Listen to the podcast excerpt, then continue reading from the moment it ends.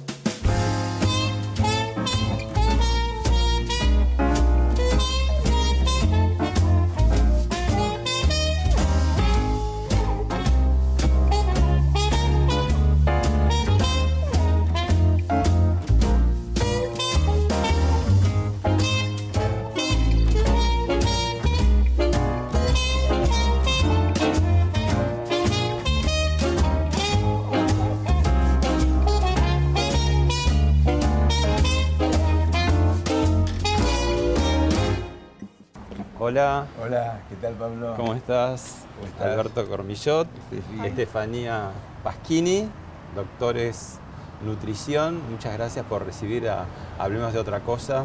Eh, por segunda vez en tu caso, porque habíamos venido hace un par de años.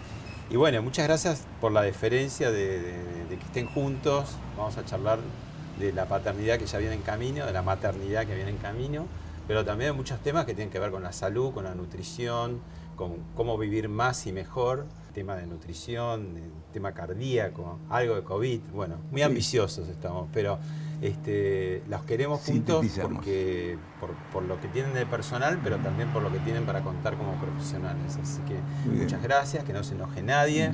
Este, pero esta es la única entrevista juntos de los doctores Pasquini y Cornillo.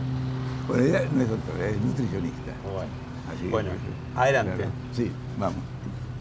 Bueno, me cuenta cada uno su versión con seguramente los matices de esta particular historia de amor entre una mujer de 34 años, un caballero de 82. Si eso es inusual o no, empezando por Stephanie. Bueno, sí es inusual. Yo no, no tengo a mis amigas que salen con hombres de 82, la verdad que sí, es inusual. Em, también por lo poco usual que es, lo que costó también contarlo, aceptarlo, em, eso principalmente. ¿Y cómo empezó el, trabajo? ¿Trabajan eh, juntos en la clínica de Alberto? Sí. Em, bueno, laburábamos juntos y... ¿Hace cuánto trabajas? Y hace ya como 10 años. Ah, un montón. Mucho, sí. Y al estar trabajando de una persona por ahí te puede gustar la cabeza que tiene. Me parecía como hombre, lindo hombre. Pero después con el tiempo lo empecé a conocer de otra manera y eso fue lo, que me empezó a, gustar de él. Tantas cosas que teníamos en común que yo decía, pero qué, ¿qué puedo hablar con él? Porque la verdad es que uno cree que no puede tener nada en común con tanta El prejuicio, ¿no? De las capas eh, geológicas de edades distintas, ¿no? Tal cual, tal cual. De nicho, ¿no? Como que nadie se... Y yo tenía todos los prejuicios, todos. El, Ya de por sí era como, no, no me puede parecer lindo tipo. A mí me tendría que parecer lindo tipo, no sé, alguien de mi edad o unos años más. Entonces ya eso era un prejuicio. Eh, contarlo era un mundo. Entonces, como era todo tan complicado que tampoco podía agarrar y decir, bueno, lo voy a conocer, porque... ¿Y quién fue el, primero o la primera que vio diferente al otro? Decir, ah, acá hay algo. Él. A ver, Alberto, sí, ¿qué pasó? Bueno... ¿Y cuándo? Bueno, bastante antes de, que empezáramos a estar juntos, ¿no? y... ¿Y, qué dijiste? No, esto no, no puede ser. ¿o no, en ningún momento me lo dije. Ah, dijiste, sí puede ser. Sí, sí. Muy bien. Sí, porque no... Un ganador. Sí, sí, sí, si vas a, pescar una ballena, llevas a esa tarta, decían por ahí, ¿no? Porque así sabes que te la vas a comer. este, sí, este, yo, yo, estaba seguro, después que funcionara o que no funcionara era otra cosa, ¿no? Pero no, pero no estaba con, con, dudas. Y lo que es atractivo es, es muy difícil, te podría así hablar de varias virtudes que, que yo le veo a ella, pero no creo que ninguna sea determinante. Creo que es un, un conjunto, ¿no? este, además de que, de que es, es muy linda, a mí me, me atraía su, su forma de escuchar a la gente, su serenidad y su capacidad. Nosotros hacemos muchas dramatizaciones, muchas representaciones, muchas simulaciones, donde uno de los profesionales hace de paciente y el otro profesional entabla el diálogo. Y ella es de las mejores. este, Porque que- son como talleres para gente que tiene problemas. para, no, con, nosotros- con- en las capacitaciones que hacemos con otros profesionales. Claro. Un, un profesional y si uno le dice, bueno, ¿cómo le dirías tal cosa? Bueno, yo le diría tal cosa, eso no sirve. Decilo. Entonces cuando la persona tiene que decirlo, Ahora, ustedes trabajan hace 10 años juntos Sí. y esto, esto entre comillas, ¿no? ¿Cuándo empezó a suceder? ¿En qué, en qué época de esos 10 años? hace tres años, Hace 3 años. Ah, Un poquito más. un poquito, sí, tirando a menos, porque fue en el año 18. Lo que pasa es que una cosa es cuando empezamos a, a estar juntos, pero otra de, de- de dónde viene. Ah, Entonces, sí. un poquito más. Sí, ahí sí, ahí sí. ¿Cuándo se sí. empezaron a enamorar, diría eso? Sí, hace tres años más o menos. O sea, que tuvieron un largo mm, proceso de, de conocimiento, 7 años, donde sí, no sí. estaban pensando en eso. No, O sea que el amor llega efectivamente así como Cupido puede de pronto a una persona, a otras puede llevar un largo tiempo. generalmente en los trabajos sucede así, ¿no? Por contar. Porque hay tiempo, ¿no? Porque- Es decir, sí, tú- tú porque hay, hay tiempo y porque hay no- revancha al día siguiente. Ni lo, ni lo pensás este, y se va dando, se va dando, se va dando y un día, un día creció la planta. ¿no? Mm. Bueno, los invito a ver un primer video que tiene que ver un poco con esta temática. A ver.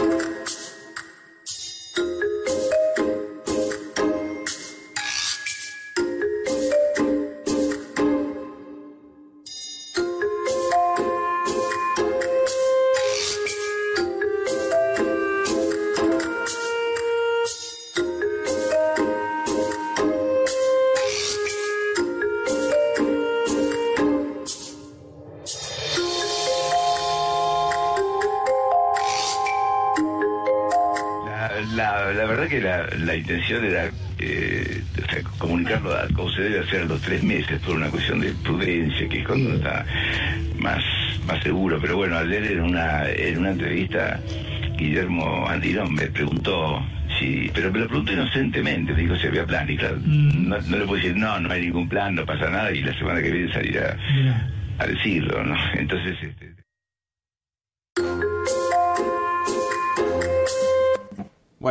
más común de lo que parece. Bueno, no, sí, bueno, esos personajes que están ahí no son tan comunes, ¿no? porque algunos sí, pero bueno, ahí estaba Chaplin estaba. Chaplin, Berry Eccleston, Bueno, estaba- pero perdón, me hizo acordar eh, cuando mm, nos empezamos a enganchar que yo dije, no, esto no está bien, hay algo que no está mal. Eh, empecé a, a buscar en internet todas las parejas que había con mucha diferencia de edad como para decir, bueno, no estoy yo mal, hay No más estoy gente, sola, no claro. estoy sola. Sí, Bueno, eh, pero me hizo es acordar que eso. Antes, Sí. en el pasado, ¿no? Vos que sos estudioso de la historia, era bastante más común, ¿no? El hombre protector, que no nos escuchen las chicas feministas, ¿no? Y la mujer más joven, algunas muchísimo más joven que Stephanie, por ejemplo, y señores muy grandes, ¿no? Y, y eso era visto normal. Después hubo como una época, mucho tiempo de tabú, ¿no? De tabú. Y me parece que ahora, con el tema de que la vida se alarga de vuelta, empieza a ser algo como natural. Sí, se da. Este, quizás cuando hay tanta diferencia de edad puede llamar más la, la atención, ¿no? Pero bueno, ahí estaba Norman con, con sus, dos, con sus dos gemelas. Gemelas O- encima. o- sí. Este, Y Eccleston 89, digo, ¿no? Eccleston, eh, sí, creo que ese, ese batió el récord, ¿no? Eccleston batió el récord. Pero bueno, mi hija tiene, ya tiene 50 y pico largos, ¿no? Ella nació en el 67, así que tiene 54. Claro. Y vos ahí contabas, escuchamos un audio eh, de radio que decías, bueno, el tema casi mm, te sorprendió. Claro, porque eh, Porque Andino- no pensaban, ustedes lo No. estaban teniendo un poco Sí, porque- oculto, diciendo que qué pensaban en principio, cuándo vamos a dar a conocer esto, en qué circunstancias. Porque queríamos la ecografía de las 12 semanas y el, y el genético para saber que estaba todo Y bien. siempre uno espera los tres meses, ¿no? Como Sí. decir. ¿Cómo fueron estos tres Por meses? ciencia y, y por consejo de las abuelas. Claro. Las abuelas dicen tres meses y la ciencia también dice tres meses. Exacto. ¿Y vos cómo llevaste estos tres meses? Ayer justo le decía a él, digo, ay, todo el mundo me está diciendo, disfrutalo, es tu mejor momento. Y yo no es mi mejor momento. Me la paso con náuseas, con acidez. No, o la sea, verdad una que. clásica embarazada. Sí, sí, la, la pasé horrible. eh, ¿Te da náuseas al- algunas comidas o eso? me cambió el gusto totalmente, cosas que me gustaban, que las tenía en cantidad en la heladera, dije, bueno, ya está, ¿qué hago con esto? Lo, lo saco porque no, no lo puedo comer, lo veo y me da asco. Eh, tengo- un día me encanta algo, al otro día no lo puedo comer, o en el momento tenía muchas ganas de ¿Hubo comerlo. antojos ya? ¿Tuvo que salir el doctor a buscar algo así? No, decir que ahora No, delivery. están, sí, están Delivery, los, ahora ven los delivery, chico- sí. al chico con la moto. Delivery. ¿Y qué pedís? Eh, la primera semana me daba muchas ganas de comer mortadela.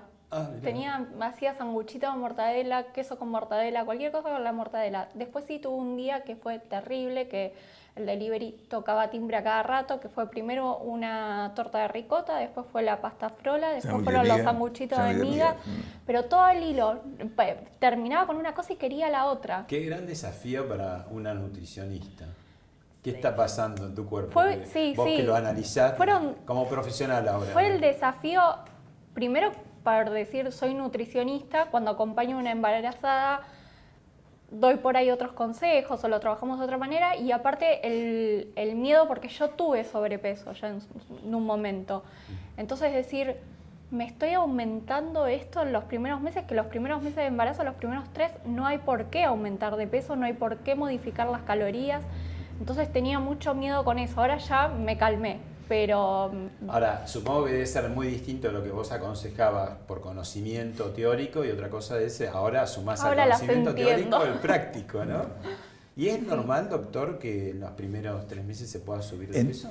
No, en, en los, en los primeros tres meses la recomendación es no subir de peso, porque no, no- no hay ni crecimiento tan grande del útero, ni, ni del, ni del chico, ni de la placenta. Pero esa No. revolución de hormonas no producirá No. alguna situación de hambre, de apetito.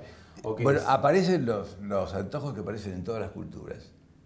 En todas las culturas. O casi Antojo todas sería culturas. algo que de pronto se impone como una sí. necesidad. No, no hay una explicación, es, es una mezcla de cosas biológicas y psicológicas, pero al, par- al aparecer en todas las culturas, uno piensa que ah, tiene que haber algo biológico, porque no, no, no Que es todavía no sabemos la propaganda, no, que todavía no, no, no, no- no se sabe lo que es. Ahora, cada cultura no es que alguien en una isla del Pacífico Sur va a tener antojo de un sándwich, porque no conoce el tiene cual con de las cosas que tiene a mano, ¿no? Sí, sí, sí, sí. O sea, después cada uno le- un coco le da- le da de la tal palmera que... Exactamente, quiero de esa palmera, ¿no? así que tendría que subir, este, ahí no hay delivery de palmera, pero bueno, eh, entonces, pero, pero que pasa, pasa, ¿no? ¿Y, y a vos qué te pasa? Digamos, a los hombres somos mucho más pasivos, ¿no? Más allá de- de- de- del acto mismo de la fecundación, después parece que estamos pintados. Pero ¿qué te pasa a vos en tu cuerpo interiormente con todo esto? Mira, eh, una, una de las cosas que, que pasó con respecto a la pasividad que, bueno, un día salimos, fuimos a Luján, y entonces toda la gente me felicitaba a mí, ¿no? Entonces decía, qué raro, decía ella, porque el laburo lo hago yo, este, vos estás... ¿Por qué saludar a vos? Decía, bueno, porque mucha gente la verdad que no la reconocía, porque iba con mi, íbamos con mi nieta, entonces bueno, pensará que, que son las dos nenas mías o algunas que yo no sé, pero bueno, después la gente la, la saludaba. Pero... ¿Y vos cómo la- a mí llevas? corporalmente... No, no, decímelo de- No, que corporalmente no, no, no- no me pasó nada. Sí, me, fui, fui incorporando emocionalmente. Emociones. ¿no? Eh, eh, emocionalmente sí, pero lo fui incorporando de a poco. Primero eh, la emoción de saber el embarazo, pero sin vínculo con, con- con el, con el chico, ¿no? Claro. Este, con el niño. Eh, después un escarpín me hizo registrar por primera vez. Como el aviso de Hugo Arana, ¿te acordás? Los Sí, escarpines. bueno, Sí. eh, pero este fue tal cual. Cuando yo vi los escarpines dije, caramba, me conecté con, con que hay, va a haber un ser humano ahí, ¿no? Claro. Eh, uno, es, uno es saberlo intelectualmente, cognitivamente, y la otra cosa que te llegue a... a- Que te llegue. Y de- después cuando vi la ecografía donde se veía la nariz, y se lo veía dando vueltas por ahí, este, adentro del útero, y quieto. Eh, y ahí me conecté más, ¿no? Porque ahí le, ves el cuerpo, ves una cosa chiquita, 6 centímetros, pero, pero bueno, ya es un... Viste, si vos agarras un muñeco de 6 centímetros, eh, está, es una reproducción del cuerpo, ¿no? ¿Y vos, Steffi, emocionalmente qué te pasa? Y corporalmente, ¿no? Corporalmente sí, todos los cambios, porque esto de tener tantas ganas de comer y, los antojos y sentirme tan mal y que un día me gusta algo y el otro no, no, estoy acostumbrada, cómo me estoy hinchando, cómo me va cambiando el cuerpo, es otra vez acostumbrarme a, ver cosas distintas y encima yo siempre, como te decía recién, lo comparo con el aumento de peso de aquella vez, pero esta vez es algo que decís, bueno, no, no es un aumento de peso por engorde, es un aumento de peso porque está creciendo un bebé. En realidad su percepción, ahora, ahora puede ser que ahora le, le creció un poco más, pero su percepción del principio, era, mirá cómo me cambia el cuerpo, pero es exactamente lo mismo. Bueno, pero me cambió, bueno, era una sensación. Y todo lo que va a cambiar. Todo sí, y todo lo que va a seguir cambiando. y aparte el plus ese de ver que todos lo felicitaban a él y yo decía, bueno, está bien, que sin él no, no hay bebé, pero la que lo está llevando, la que está con náusea, la que está hecha pelota soy yo, alguien que me salude. ¿Y cómo, cómo, llevas la fama de 57 años, ¿no? En el medio. 57 años, sí. ¿Cómo llevas esa fama del doctor? Bien, no, ya, te acostumbraste? sí, ya para el casamiento fue como... Y se fue la graduación. sí, tal cual, tal cual. Ahora fue más grande todavía, pero nada, ya es así, ¿no? No puedo decir nada malo, ¿no? No, no conoce de otra manera tampoco. Bueno, veíamos recién un video de eh, señores grandes que eh, son padres, ¿no? Ahora vamos a ver el caso al revés, el más emblemático de mujer grande con hombre joven. En 1993, con 15 años de edad, Emmanuel Macron se enamoró de Brigitte Trugnot, quien era su profesora de teatro en el Colegio Amiens, una pequeña ciudad del norte de Francia. Para entonces, Brigitte, de 39 años, estaba casada y era madre de tres hijos. Los padres de Macron trataron de sacarle la idea de la cabeza enviándolo a un prestigioso instituto de París a continuar con sus estudios. Pero él no desistió. Finalmente se casaron en 2007. Emmanuel había cumplido 30 y Brigitte 54. Los hijos de ella, algunos de la edad de Macron, son hoy los hijos de él. Además, Brigitte es abuela de siete nietos. Emmanuel y Brigitte Macron parecen una pareja unida, cariñosa y cómplice.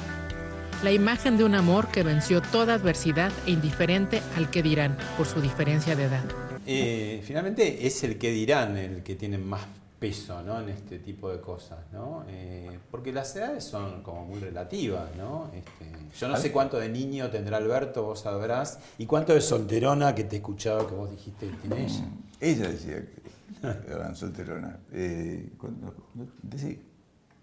No, decí vos. Mirá, cuando nosotros estamos juntos no, no, no hay, no se nota una diferencia de edad. Y la gente que nos conoce después que está un rato con nosotros se olvida de la diferencia de edad, ¿no? Porque tenemos un, trato, qué sé yo, normal entre nosotros como si fuera cualquier pareja que tiene, que tiene 30, 40, 50, ¿no? Y yo estoy con las amigas de ella y...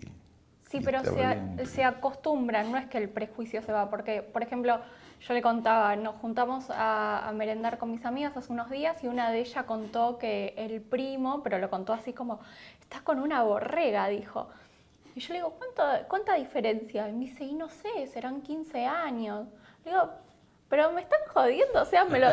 y te lo dicen a vos. Sí, y después caen, como está, está visto raro en otro lugar, pero acá ya está normal. Yo había estado hacía un minuto ahí, o sea, no era que podían, porque había estado charlando con ella.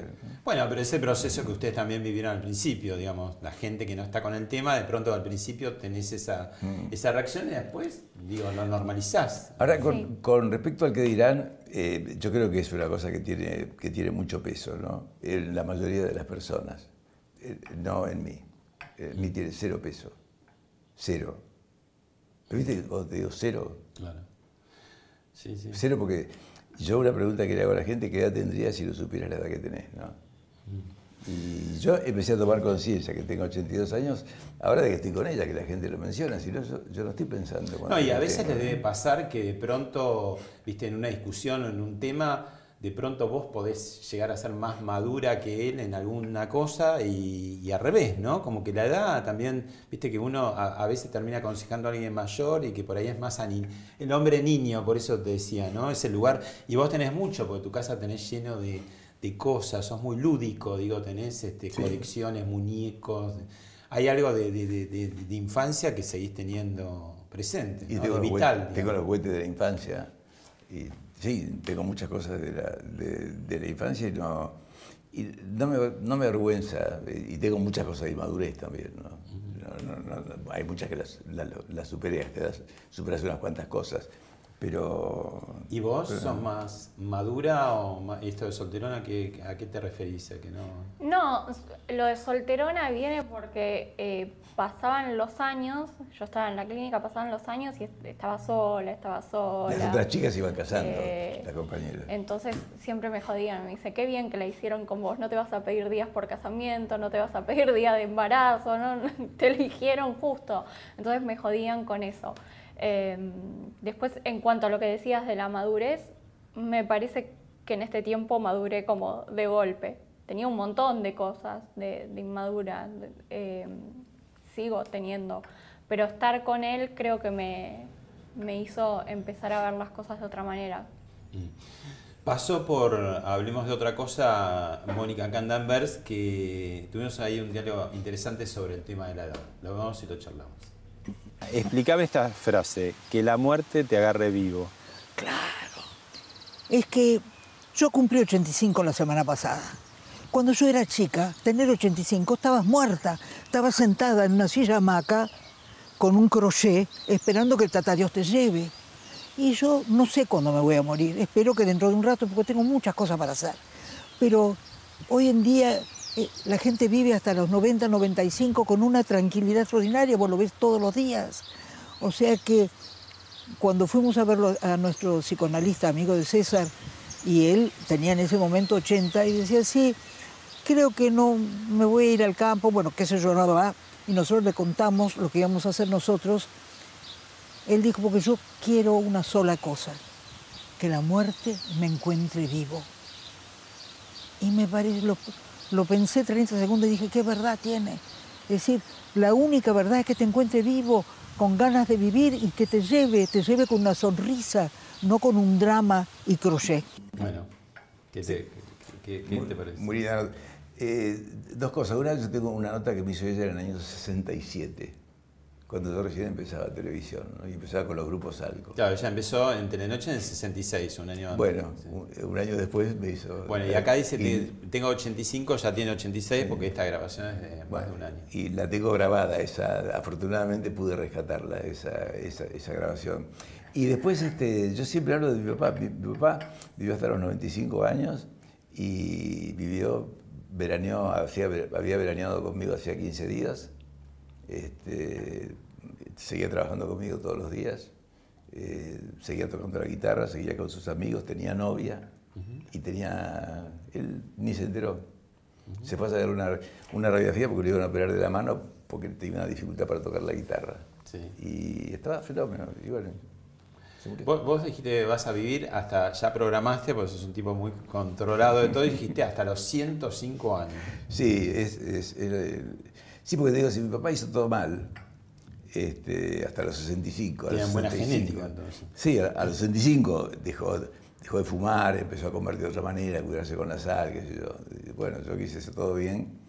Pero bueno. Hay mucha más. hoy en día eh, ver gente de 100 años que era muy raro, hoy es muy común. Hoy es, mucho más común. Es, mucho más común. Y es más, les ha ido mejor con el COVID a los de 90 y 100 que a los de 60 y 70. No sé por qué, vos sabés. Porque eh, muy posiblemente eh, hay una cosa que, pasa. El, el, sistema inmunológico que una persona tiene, cuando es joven lo tiene, se defiende muy bien.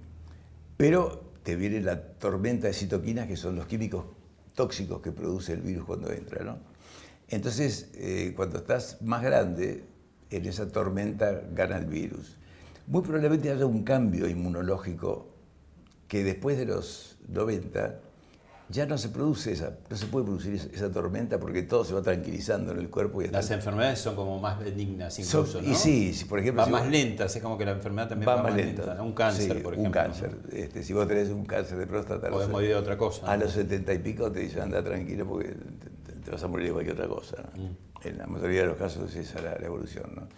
Este, pero, pero sí, yo creo que que puede ser eso lo, que pasa. Pero en fin, yo dije 105 como una, una cifra simpática. ¿no? Sí, hay ahí también como una manía de calcular lo incalculable, ¿no? O sea, ¿quién puede saber cuánto va a vivir? Tengas 30, 40, 80, ¿no? No, no, no se sabe. Totalmente imposible. Acá va un poco la del carpe diem, ¿no? O sea, sí, el, día, el pasado ya se fue y el futuro no existe y estamos en una eh, línea muy finita que es el Yo tuve hace 11 años, en su momento te lo conté, tuve un cáncer de hígado y después tuve un cáncer de colon, cuando no tengo ningún riesgo para, ni para tener cáncer de hígado ni cáncer de colon. Y el de hígado es bien complejo, y el de colon, si no lo agarras a tiempo, también. El de, el de colon no lo agarré a tiempo porque había un informe, un falso negativo. Informaron como negativo una cosa que era positiva, o sea, no lo vieron en ese momento. ¿no? Y, ¿Te salvó que eras médico? Me, salvó que tuve síntomas y, entonces cuando tuve síntomas todos me decían, no, trabajas mucho porque estaba cansado, trabajas mucho, estás con mucho estrés. Yo decía, trabajo mucho, siempre trabajo mucho y no, mm. no lo creí. Y tomé hierro porque le faltaba hierro y, este, y entonces ahí dije, bueno, o tengo Alzheimer o tengo cáncer. ¿no? Mm. Ese fue mi pensamiento. Y me hice, me hice análisis y pedí los marcadores y me vieron todos los marcadores de cáncer alto. ¿no? los dos que tienen que ver con cáncer de colon.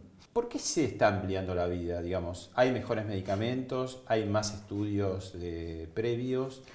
¿Qué, pasa con el ser humano? ¿Por qué este vive más? Primero hubo un momento en que el ser humano vivió más porque apareció el agua y las casas, el, agua corriente, las casas, aunque en nuestro país falta mucho agua corriente, pero, y cloacas, ¿no? Pero eh, el agua, una casa con más calor y con más fresco en el verano, y después los antibióticos, ¿no? Eso hicieron mucho. Entre, estas están entre las cosas más ¿Antibióticos que tienen cuánto? ¿100 años? No, mucho, no menos. Es del año 40 hasta la, O sea que a partir del año 40 empieza a extenderse la vida mucho más sí, Pero después, lo que aparece que prolonga la vida, especialmente en los últimos años, son todos los medicamentos para las cosas de los últimos años. apareció los medicamentos para el colesterol, los medicamentos para la presión, medicamentos para el corazón, medicamentos para problemas digestivos. Y apareció el stent. que una cosa es poner un stent y otra cosa es hacer una cirugía como la que hacía Favaloro, que fue una cosa genial. Pero después ella dijo, bueno, ¿qué pasa si la destapamos con esto? Y es una intervención que te vas caminando, ¿no? Entonces, este, eso prolongó la vida de gente que antes se moría a los 60 años. Es que me recuerdo a Gerardo Sofovich, que seguía fumando y fumando y fumando y hacía un stent atrás del otro, ¿no? Este, y se le, se le estiró la vida como creo que como 10 o 15 años Gerardo. ¿Qué es la gerontología? La gerontología es el estudio de lo que pasa con el paso de los años y la geriatría es el estudio de las enfermedades que pasan con el paso de los años. ¿no? O sea, la gerontología te dice qué va a pasar con tus músculos, con tu vista, qué va a pasar con tu piel, con tu pelo y qué puedes hacer para mejorarlo, qué va a pasar con tu equilibrio, todas las cosas que se van perdiendo con el paso de los años. ¿no?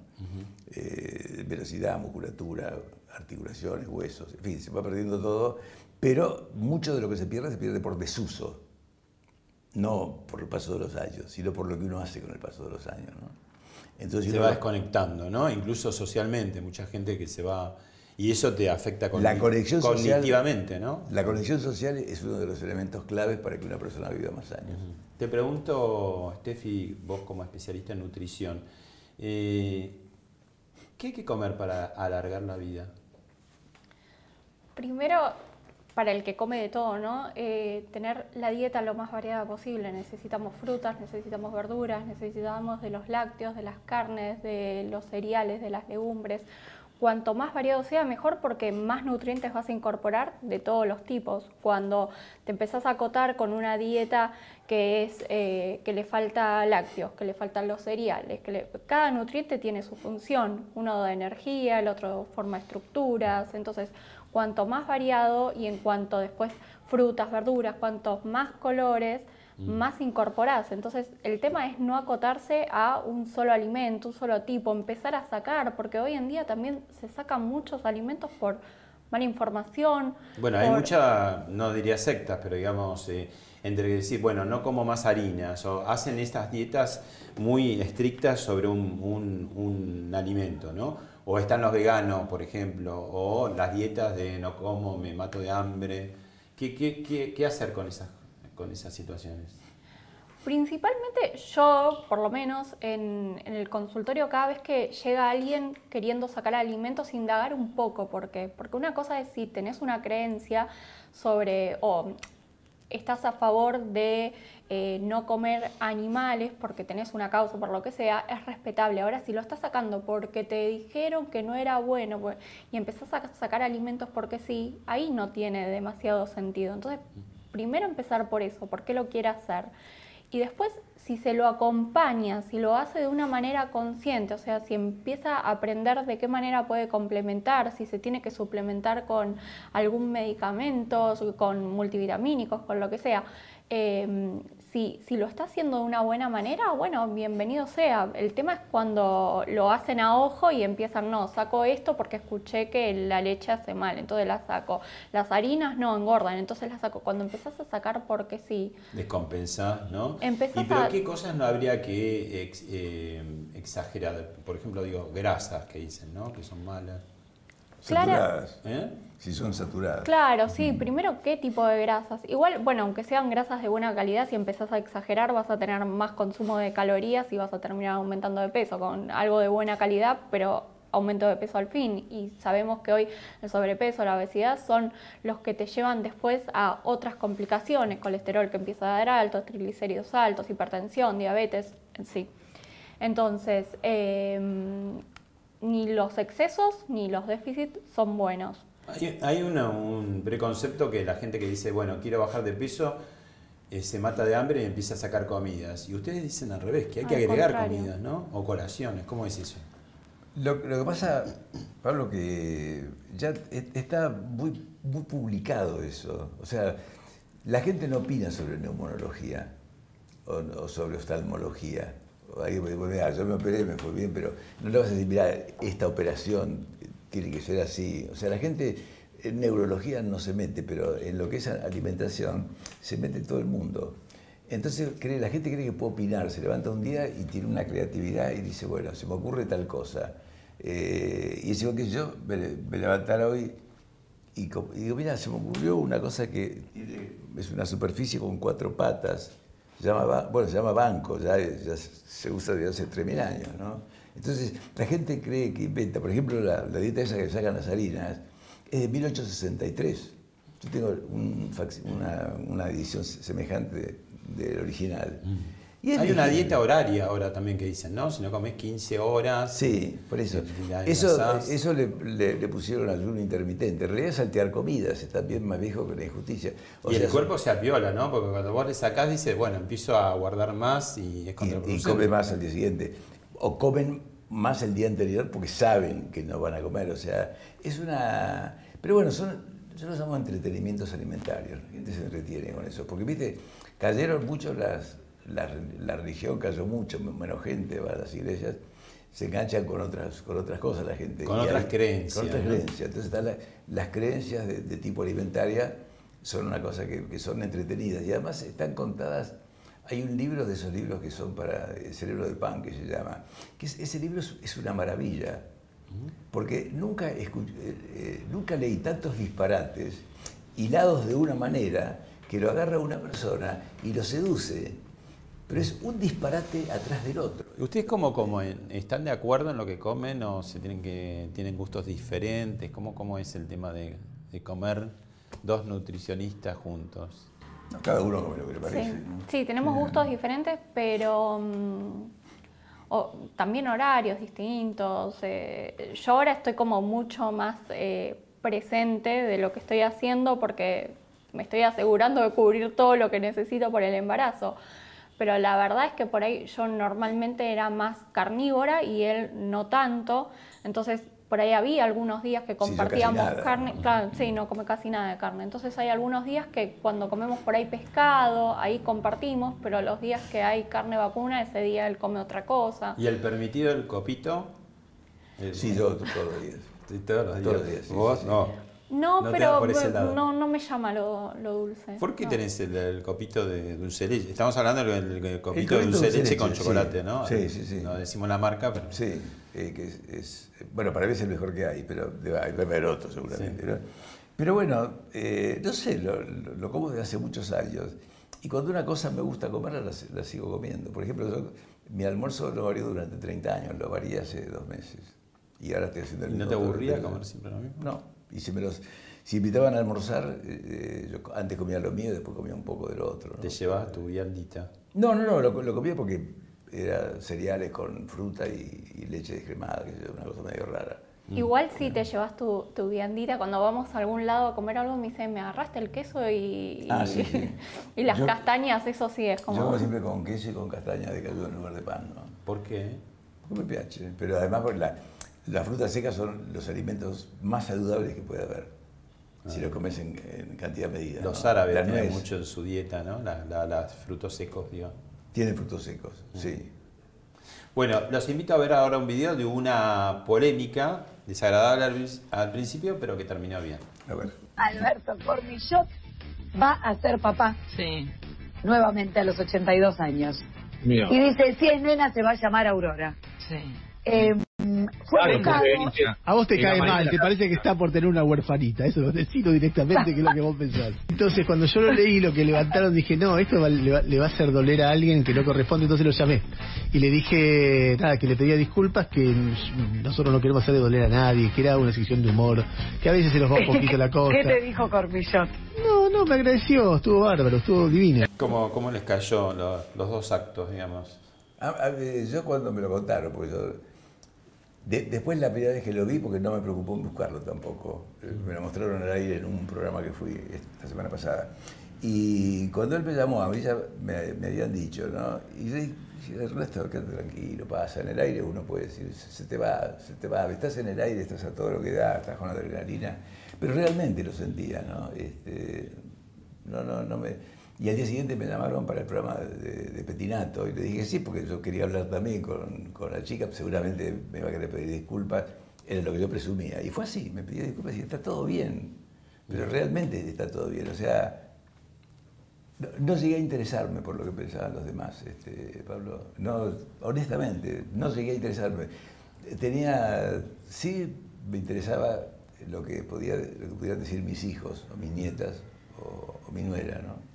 Que, son la, que son mi familia. la. Hay, hay un poco como esa cosa dramática del futuro, el futuro. Vos misma decías, bueno, el día que no esté, que me quede algo. Digo, ¿por qué nos situamos tanto en el futuro Bueno, mí nunca, lejano, me, no? nunca me enterraron tantas veces como esta semana pasada. Bueno, te da suerte, eso da suerte. Me enterraron todo el tiempo. ¿Y cuándo te vas a morir? ¿Qué sé yo cuándo voy a morir? eh? No sé. Este, eh, es imposible predecirlo, ¿no?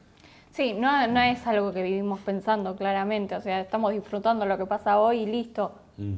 No, eh, obstante, no es que nos hace, no sé, que estamos ajenos a que eso va a pasar. No. Sabemos que va a pasar, entonces, Pero nos va a pasar a, a todos los que estamos acá y a a todos los que están mirando la Pero, televisión pero, en o sea, este momento. Yo tengo, tengo conciencia de, de- de- de la diferencia de edad. Entonces, bueno, uno toma las previsiones que tienen que ver con, con lo práctico. O sea, no, no es que. Pero ya está. Claro, listo. O sea, mi viejo a partir de este momento vivió 13 años más. Claro. Y le, le habían operado la aorta, le habían operado la carótida. Sí, yo siempre digo, es como estar viendo una, una linda película en el cine y que estés todo el tiempo mirando, uy, se termina la película. No, Nadie hace eso. No, Disfruta la película, no. ¿viste? Nadie disfruta pero es como película. decir, ah, me queda, me queda. Y me Sí. queda, el me queda es muy relativo a me queda, porque por ahí. No nunca se sabe nada, nadie tiene la vida comprada y de hecho nosotros ya, o sea, a veces jodemos y yo le digo, cuando yo no esté más, que tu novia lo quiera mucho al bebé. O sea, le hago chistes como ya está, o sea, no, no estamos pensando continuamente. Nadie en tiene eso. comprado nada. así No, que- no, nunca sabes lo que va a pasar. Bueno, pasaron también por, por Hablemos de otra cosa, Enrique Llamada de Madariaga y Denise Pesana, que es otra pareja también, despareja, podemos decir en Sí. algún sentido, y hablaron sobre todo. he, he trabajado. Mi papá tiene un par de años menos que él. Entonces mi, mi pensamiento era, no, no puedo estar con una persona que tiene la edad de mi padre. Entonces le decía, no, mira, esto no va a funcionar, mejor cortemos acá. Sí, tenés razón, me decía él, cortemos acá. Bueno, cortábamos. Después seguíamos trabajando juntos y todo bien. Pero claro, llegaba un momento en que yo ya no aguantaba más. Él, un caballero total, no decía nada. Entonces yo en un momento, nada, lo llamaba. Y le decía, bueno, te extraño. Y volvíamos. Y después de vuelta. Y así estuvimos un tiempo, ¿no? Que, que sí, que no, que sí, que no, que cuánto duraremos. Duraremos cinco años. ¿Y, después día- qué dijeron? Vivamos el día a día, que mi es como es la vida, dijo- ¿no? Un día me preguntó mi mamá, me dice, pero vos sos feliz. Y le digo, la verdad que sí, ¿te hace feliz? Digo, sí, la verdad que disfruto un montón, estoy re contenta. Y me dice, se te ve re contenta. ¿Qué te importa si dura cinco? Y tu papá, Uno. que los papás, yo soy padre de cuatro hijas, que somos un poco siempre guardabosques, que tuvieras un Igual, pretendiente. no te olvides que yo ya estaba divorciada, con una hija. O sea, mi papá ya me veía de otra manera, no era la nena. Claro. Eh, Pero que fuera un pretendiente, hacía años digamos, de yo- su edad o un poco mayor que él, que no, No, tuvo me- mambo, digamos. Nunca me dijo nada, como tampoco nunca me dijo nada sobre mi ex marido. Y la única vez que me dijo algo fue cuando me divorcié. Ahí él me dio su opinión, la única vez que me dijo. ¿Y? Son muy queribles ellos dos. sí, Bueno, ellos dos bien, ¿no? trabajan, eh, Enrique Llama de Madariaga y Denise Pesana, esta nota la hicimos el, el verano del año pasado en Punta del Este, donde están radicados y trabajan, ¿no? Pero bueno, esta cosa de las familias también, porque una cosa es que dirán de afuera que decís, bueno, no escucho más, cierro el oído, pero las familias tienen peso. ¿Qué pasó ahí con las familias? A mi familia le costó muchísimo aceptarlo. eh, por mambos de, de mi mamá, de creer que si una persona eh, más chica estaba con alguien más grande es porque algún interés tenía, todos los prejuicios que puede tener la gente normalmente. Entonces, decían, ¿qué, cosa, qué necesitas? ¿qué necesitas ¿Qué- qué te siempre? hace falta? Dice, te damos todo, tenés todo. Entonces ella lo asociaba a eso, a, a que- a en qué no cumplimos. Claro, Y le como costaba- buscar un papá, ¿no? O decir, qué sé yo, mi papá está, sí, para los que dicen también le falta el padre. te Yo tengo que- a mi mamá, mi papá, me dieron todo antes Y de a que... tu papá, sí. esto que te decía que los varones somos un poco con las hijas, ¿viste? Cuidas. Mi así. papá no entendía nada, nada, ninguno de los dos, y les costó un montón. Y es como decía ella, eh, mis amigas empezaron a decir, o sea, es la primera vez que la vemos así de contenta, así de feliz, o sea, ¿qué más necesitan que verla así?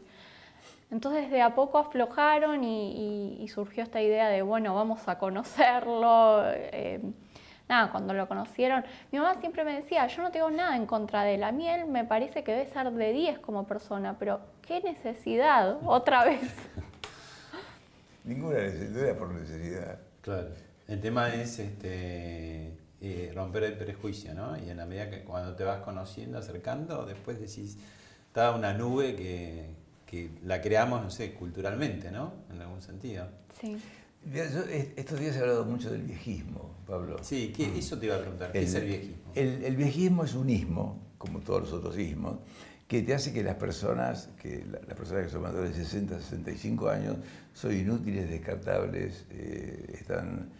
Tengo un diccionario ideológico de la lengua castellana donde está en la parte de vejez, tiene como 70, 80 adjetivos, decrepitud, o sea, es, es todo terrible, ¿no? La jubilación Y- como marcando la muerte La jubilación civil, como ¿no? marcando la, la muerte, que no, puedes, que no te puedes divertir, no puedes tener sexo, no puedes ir a bailar, no puedes hacer un- una cantidad de cosas.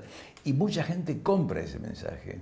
Porque viste que hay otras discriminaciones, la discriminación por color, por ejemplo, la gente se revela. Pero hay algunas discriminaciones que la gente no se revela. La discriminación por el peso, la persona con sobrepeso siente que está bien que la discrimine porque se porta mal. Ella siente que se porta mal.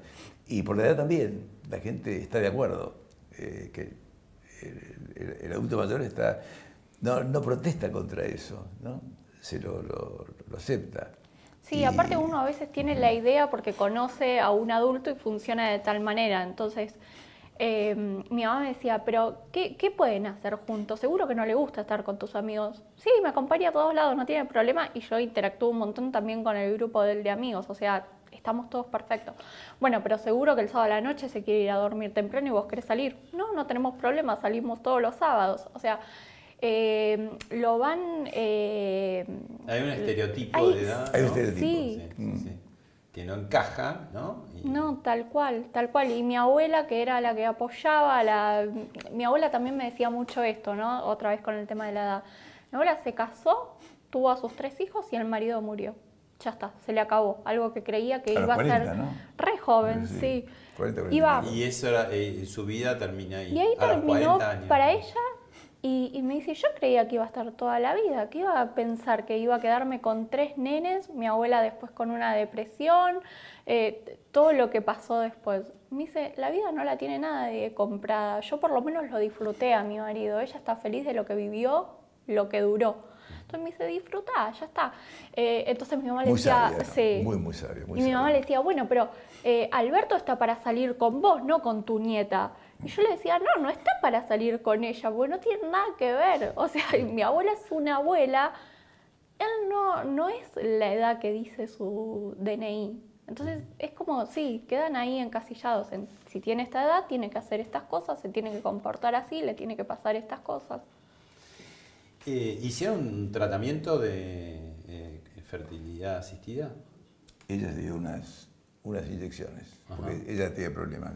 Sí, no. eh, cuando pasó un tiempo y yo no quedaba embarazada, uno lo primero que piensa, o, o si no, no sabes mucho del tema, creo que pensás en el que es más grande. En Claro. realidad el problema siempre lo, lo tiene la mujer dependiendo de cómo estén sus óvulos, por lo general, no digo que sea siempre. Eh, el problema lo tenía yo con, con mis óvulos, pero después de, de estimularlos, bueno, ya no tuvimos problema.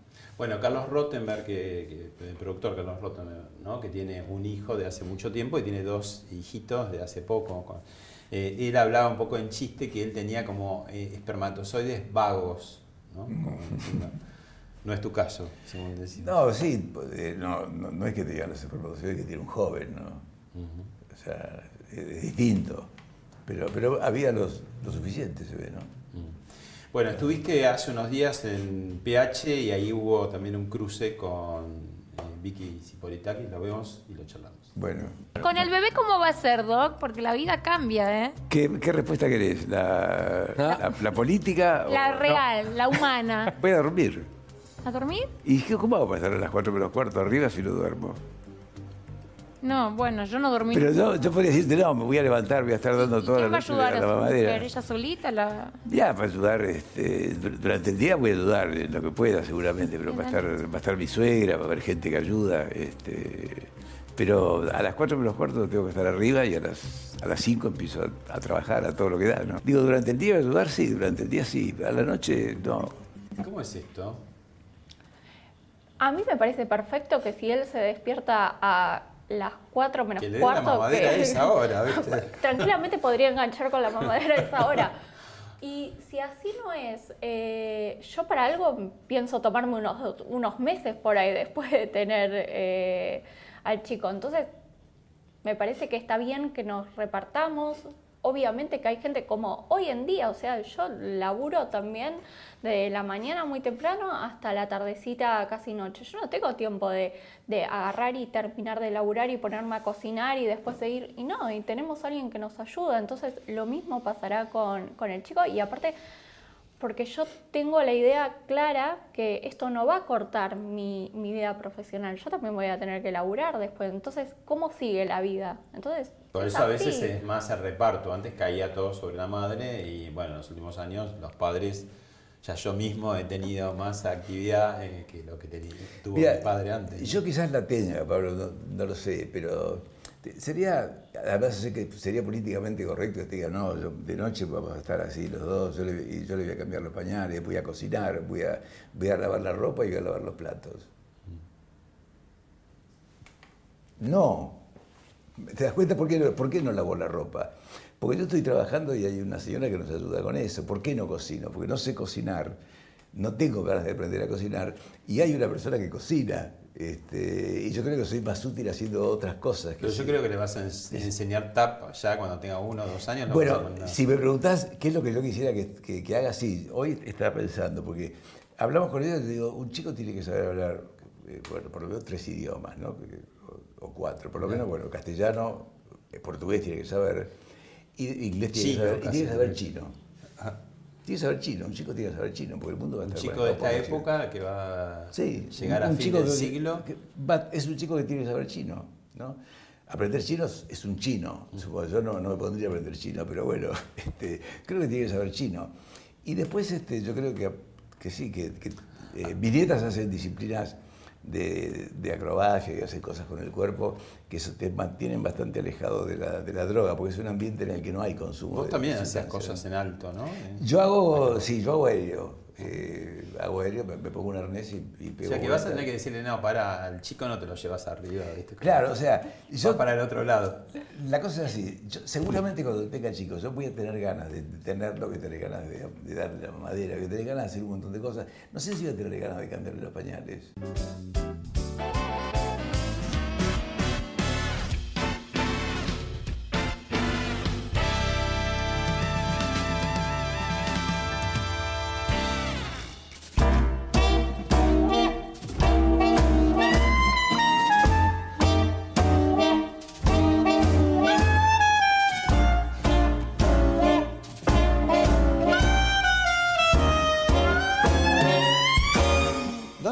¿Dónde estamos, Alberto?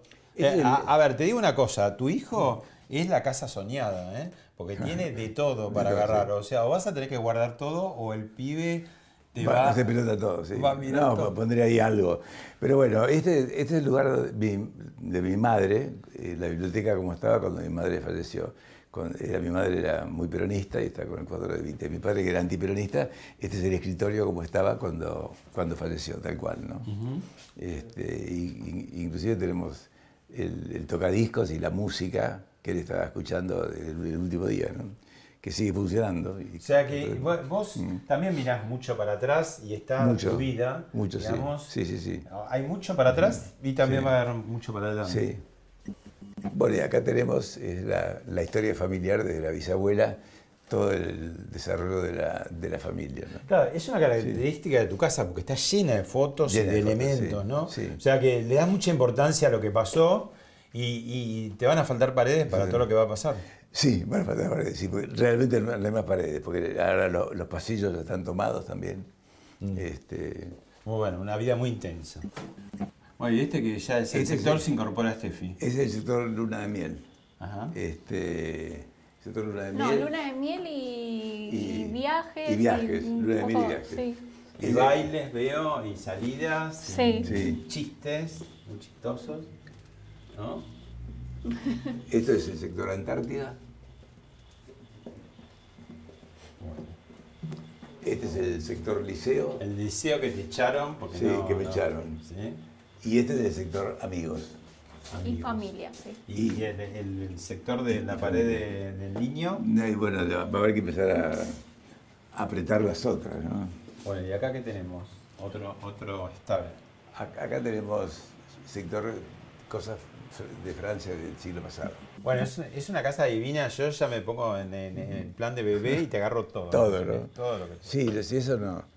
La verdad, eso no lo hemos planificado todavía, pero hay que empezar a subir todo por arriba de un metro y pico, ¿no? Bueno, tenés dos hijos, Adrián y René. Sí. Y ellos, Tres todo esto, como les cae? Digo, el hermano que viene. Bueno, para, para mi hijo, que tiene tres, tres hijas, eh, son mis tres nietas, él dice, bueno, lo- yo lo voy a llevar a la cancha eh, y yo todas las cosas que quiera comprar que son así de juegos, voy a decir que son para él, porque a él le gusta manejar drones, este, voy a decir que son para él. Joroba con eso y dice que está deprimido porque ahora no va a ser el menor, eh, el Benjamín, y que va a ser el hijo del medio, que siempre sufren mucho. Eso, es- o sea, juega con eso, ¿no? Y mi hija está encantada porque va a ser la madrina, así Claro. que sí, por suerte ha habido una, una buena recepción. Seguramente tendrán sus ambivalencias y eh, no, no niego que de- debe ser un golpe para ellos. ¿Qué dicen los abuelos? Están felices, le están comprando de todo, están viendo cómo se va a armar, no sé, la habitación, me están ayudando con, con todo eso. Eh, así que nada, eh, soy única hija, así que es el primer nieto, así que no pueden más. Buenísimo. Bueno, la última, Alberto. eh, soy malo para las cuentas, pero eh, a los 105, ponele, que Sí. sea 2040 y pico, tu hijo va a tener 20 y pico de años, sí. ¿no? Eh, si tuvieras que decirle algo, un legado, o, o decir, bueno, seguir el camino, ¿qué le, qué le decís? Que trabaje duro, eh, que trabaje duro, que estudie duro y que cuide a la madre. Gracias, Steffi. Gracias, Alberto.